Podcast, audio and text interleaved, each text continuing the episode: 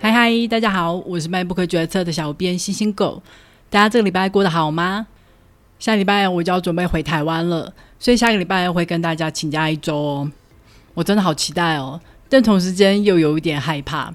害怕有任何的意外让我回不了家，例如上飞机前发现自己是阳性的，或是下飞机后检测出来是阳性的，结果被送往隔离所而没有办法回家。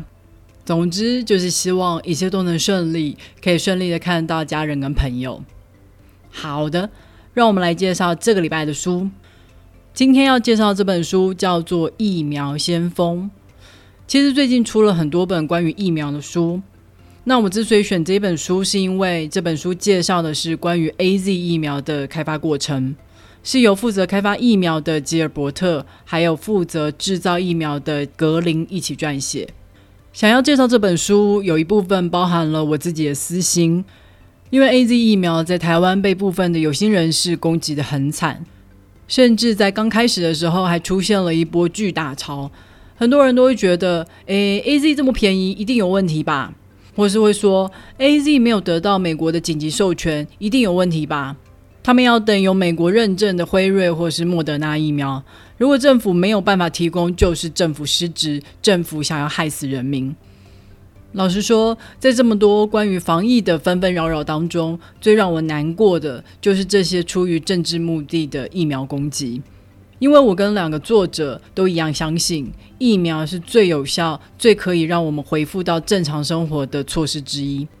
A Z 疫苗之所以比其他疫苗便宜，是因为 A Z 疫苗只需要冷藏的温度保存。不像辉瑞或是莫德纳需要昂贵的冷链运输保存，开发出疫苗的吉尔伯特团队还有 A Z 药厂也同意，在疫情期间他们会以成本价提供疫苗，好确保世界其他低收入的国家都可以负担得起疫苗。这是出于非常善良的目的，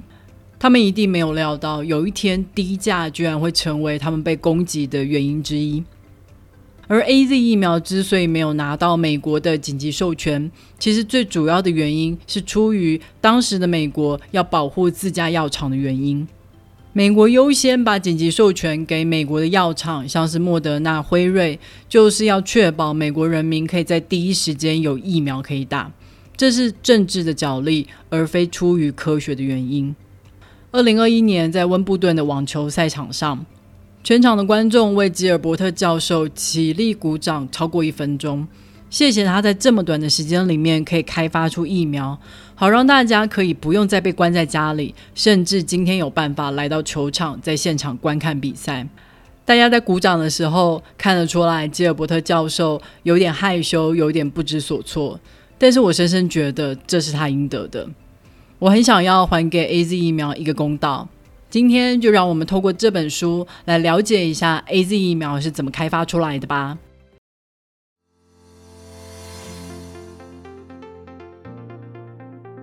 新冠肺炎的疫苗应该是人类有史以来开发速度最快的。从二零二零年一月中国开始爆发，还没到五月，辉瑞跟莫德纳还有 A Z 就已经开发出疫苗了，然后开始进行人体试验。到了二零二零年十二月，辉瑞跟莫德纳疫苗都已经拿到美国的紧急授权，A Z 也拿到英国紧急授权，开始大规模的为民众施打疫苗。过去开发疫苗的时间明明都是以年为单位的，但这一次新冠疫苗的开发时间却缩短到一年以内，这让很多人都心生怀疑：诶，这个疫苗里面到底是什么啊？这些东西打到人体里面真的安全吗？如果要解开这个疑惑，我们就必须要先了解一下各个疫苗的原理。首先，辉瑞跟莫德纳他们采取的是全新的做法，他们都是所谓的 mRNA 疫苗。这种疫苗的原理是把可以制造出疫苗蛋白质的 mRNA 送进人体里面。mRNA 就像 DNA 一样，是一种遗传物质。所以进入人体以后，我们的细胞就会依照这些遗传物质上面的编码，把病毒蛋白质给做出来，然后这些蛋白质就会触发我们的免疫反应，让我们的身体制造出抗体。简单来说，mRNA 疫苗只含有病毒的遗传编码，所以只要我们知道病毒的基因序，我们就可以设计出疫苗。以新冠肺炎来说，病毒的基因序是在一月十一号公布的，在二月七号，莫德纳就已经设计出疫苗了。由此可见，mRNA 疫苗的开发速度之快。但 A Z 它并不是 mRNA 疫苗啊，它是一种腺病毒疫苗。腺病毒是一种对人体无害的病毒，所以科学家是将新冠病毒的 DNA 放进腺病毒里面，然后再送进人体里。腺病毒疫苗不像 mRNA 疫苗成分这么单纯，只要知道病毒的基因序就好。科学家需要找到合适的腺病毒，确定它可以触发人体的免疫反应。因为腺病毒已经存在在这世界上很久了，所以人类对很多的腺病毒都已经产生抗体。如果把已经有抗体的腺病毒送进人体里面的话，那就直接被人体消灭了，还来不及感染我们的细胞，触发接下来的免疫反应。找到合适的腺病毒以后，科学家还要知道要怎么改造这些腺病毒。让腺病毒可以感染细胞，但是又不会传染给别人。虽然大部分的腺病毒都对人体无害，但我们还是希望这些腺病毒是没有传染力的。还有一个关键的问题需要被解决：虽然 DNA 上面的确带有指令会做出不同的蛋白质，但并不是所有的指令都会被执行哦。所以科学家还要确保这些被植入的病毒 DNA 真的有被执行，这样才能做出病毒的蛋白质，好让我们的免疫系统有机会认识病毒的蛋白质，做出最后的抗体。这个过程其实我已经简化非常多了，听起来还是很复杂，对不对？有很多的工作要研究。那为什么 A Z 疫苗还有机会这么快就做出来呢？原因是因为。A Z 疫苗并不是从头开始的，早在很多年以前，科学家就已经开始研究要如何做出一个腺病毒疫苗了。关于腺病毒疫苗的研究，我们可以一路追回到伊波拉。在二零一四年的时候，伊波拉曾经在西非大爆发，伊波拉病毒有极高的致死率，几乎可以逼近五成。当时有两万八千人确诊。有超过一万一千人死亡。吉尔伯特在当时就打算用腺病毒开发出伊波拉的疫苗。在开发伊波拉疫苗的过程中，他发现有一种猿猴的腺病毒很适合拿来当病毒的载体，因为大部分的人类都没有这种腺病毒的抗体，所以可以很容易触发人体的免疫反应。而且在研究的过程中，他已经知道要怎么改造腺病毒，使腺病毒不具传染力，并且可以保证这个改造过的腺病毒会执行被植入的 DNA 指令，做出相对应的蛋白质。他把这个腺病毒称为平台，因为在这个平台上面可以放上各种病毒的 DNA。如果今天放进去的是伊波拉病毒的 DNA。它就成为一个可以制造伊波拉蛋白质的平台。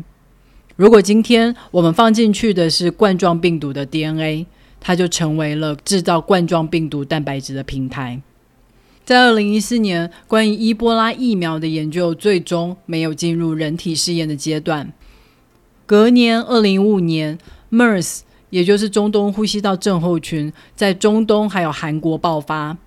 基尔伯特持续使用这个腺病毒平台开发 MERS 疫苗，虽然最后同样没有机会进入人体的试验阶段，但在这几波的研究过程当中，腺病毒平台的技术一直持续的在进步。基尔伯特越来越知道要怎么去制造、保存这些腺病毒，并且也在这个过程中了解到要打多少的剂量才安全，而且还能触发人体适当的免疫反应。再加上 MERS 与新冠肺炎同样都是属于冠状病毒家族，所以在他研究 MERS 的过程中，他已经对于能够做出冠状病毒的棘蛋白的基因序有一定程度的了解，知道要怎么去改造这段基因序，好放入腺病毒里面。我们可以说，这些研究全部都是 A Z 疫苗的前置作业。A Z 疫苗的开发其实不是在二零二零年才开始，早在二零一四年，吉尔伯特开始研究腺病毒平台技术的时候，就已经展开了。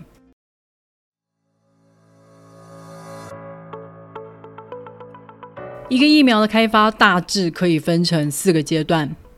第一个阶段就是设计疫苗，第二个阶段是制造起始原料，第三阶段是制造临床试验用的疫苗，并且进行临床试验。到了最后一个阶段，就是大规模的制造疫苗，还有大规模的施打。每个阶段都要花钱，而且每个阶段的花费几乎都是前一个阶段的花费的十倍甚至百倍以上。吉尔伯特是牛津大学的教授，大学不像药厂这么有钱，所以吉尔伯特更是需要拼命的找钱。大部分学者的研究经费都是先提交计划书。等到确定申请到钱以后，才会开始进行。有些经费甚至还有严格的合约规定，限制专款专用。所以今天吉尔伯特想要研究新冠疫苗，第一个问题就是钱从哪里来？如果吉尔伯特想要等到确定有经费才开始开发新冠疫苗，那等于就是白白的让几个月的时间过去。而在这几个月的时间里面，就只能眼睁睁的看着感染人数持续的飙升。如果今天吉尔伯特不想浪费时间等待，那就是要冒着不一定会拿到钱就先开工的风险。如果今天是你，你会怎么选择？这些钱都不是小数目，但是为了要跟病毒赛跑，吉尔伯特选择了冒险先开工。一月十一号拿到新冠肺炎的基因序之后，他就先用之前向政府申请用来改良腺病毒平台技术的经费，制造出了第一批实验室的疫苗。这一批疫苗会先在小老鼠身上做实验，证明确实有免疫反应，才可以进入第二阶段。第二阶段是制造起始原料。对于 A Z 疫苗而言，原料当然就是结合了新冠病毒 DNA 的腺病毒，这些原料会在未来变成种子，用来制造出未来几十亿市面上的疫苗。因此，制造这些原料的过程都必须全程无尘无菌，还要非常非常的小心。这也正是格林团队要大展神威的时候。就在格林团队努力制造原料的同时。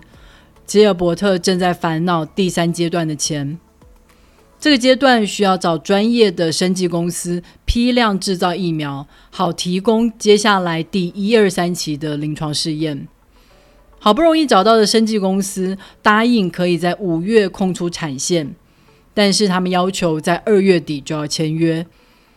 这可是一笔数百万英镑的费用啊！在几经协调之下。牛津大学出面替吉尔伯特签了这个约，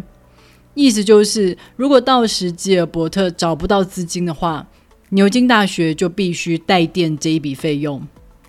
这一段期间，吉尔伯特简直是压力比山还大，他到处找各个机构要钱，但当时很多的机构都已经把资金投给了 mRNA 疫苗，他们看中的就是 mRNA 快速开发的潜力。但是吉尔伯特觉得腺病毒疫苗也很有潜力呀，因为 mRNA 疫苗虽然开发快速，但是 mRNA 是一个极其不稳定的物质，它需要极低温的环境来保存，未来在运送上还有实打上可能都会造成困难。而腺病毒疫苗只需要冷藏的温度，冷藏设备在世界各地都是很普遍的设施。这在未来的运送上还有施打上会是一大优势。就在吉尔伯特东奔西走、到处找钱的时候，英国的疫情大爆发，宣布全面封城。政府也在四月初的时候成立了跨部门的疫苗小组，力求可以尽快的开发出可用的疫苗。疫苗小组最后拨了三千万英镑给吉尔伯特的团队。这笔钱解决了吉尔伯特的资金问题，他终于不用担心要欠牛津大学钱了，也不用再一直烦恼接下来要去哪里找钱。但这同时也代表了更大的压力与更急的时间表。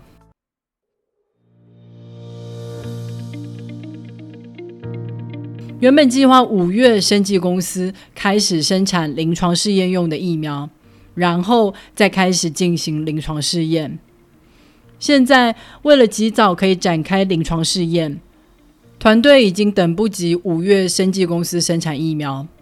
现在格林的团队就必须要开始生产疫苗了。格林的团队只有四个人，大学的设备也比不上业界。没有什么自动化的机械手臂，全部都是手工作业，而无尘无菌的专业操作又不是谁来都可以。为了能让临床试验可以及早进行，格林的团队几乎是周末晚上都加班。最后，终于在四月二十二号产生出第一批五百剂的疫苗，可以开始进行临床试验了。这比原来的目标足足提早了一个月。在格林团队夜以继日的生产疫苗的同时，吉尔伯特团队也开始规划接下来的临床试验。他们征招志愿者，安排接种的地点还有时间。他们要整理志愿者的问卷，追踪志愿者的身体状况，每一个环节都必须确保符合法规。最后才能成为有效的试验案例。当时还有一个问题，就是英国因为封城还有各种的防疫措施，感染人数已经大幅降了下来。这对社会来说是个好消息，但却对疫苗的测试大大不利。因为疫苗的测试需要让测试者可以暴露在正常的生活环境下。然后等到累积了一定的感染人数以后，才能解盲来确认疫苗的效力。当时为了让疫苗测试的结果可以及早出来，临床试验不止在英国进行，还安排了在其他疫情比较严重的地方，像是南非或是巴西。临床试验的工作非常的复杂。团队的成员一路增长到超过三百人，才足以应付如此庞大的工作量。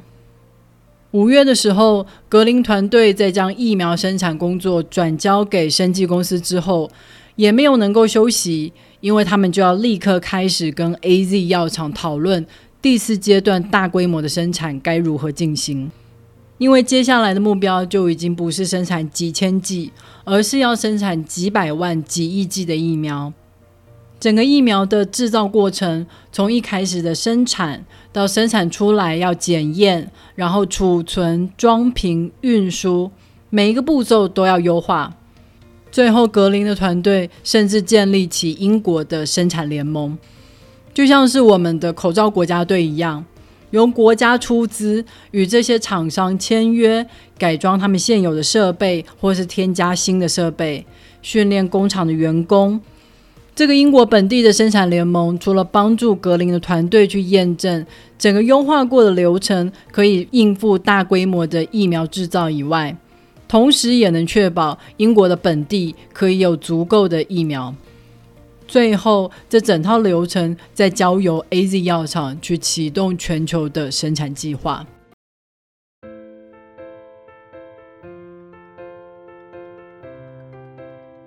好的。《疫苗先锋》这本书就暂时介绍到这里了。我们详细的介绍了吉尔伯特团队还有格林团队是如何从无到有的开发出疫苗。事实上，我们也不该说它是从无到有，因为在 A Z 疫苗开发之前，吉尔伯特团队就已经花了数年的时间在研究腺病毒平台技术。A Z 疫苗其实是站在前人的肩膀上出发。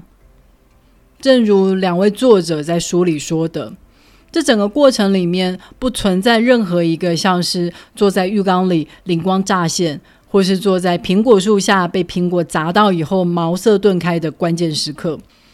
有的就只是一而再、再而三的细节累积，把每个清单上的待做事项打勾确认，把拼图上的每一个碎片都拼上，最终才完成了这件了不起的大事。这背后有数千名的工作人员，包括了科学家、临床医生、生产者、勇敢接受测试的志愿者，当然还有国家的全力协助。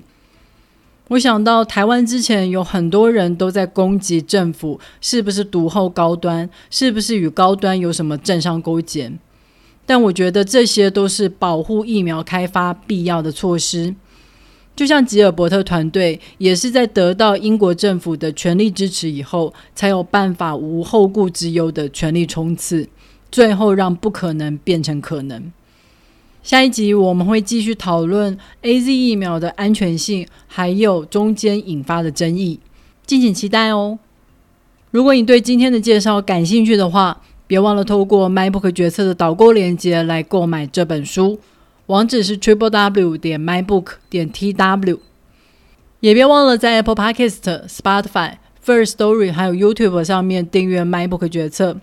你的订阅跟留言就是对我最好的动力。别忘记下个礼拜请假一周，祝我顺利回家。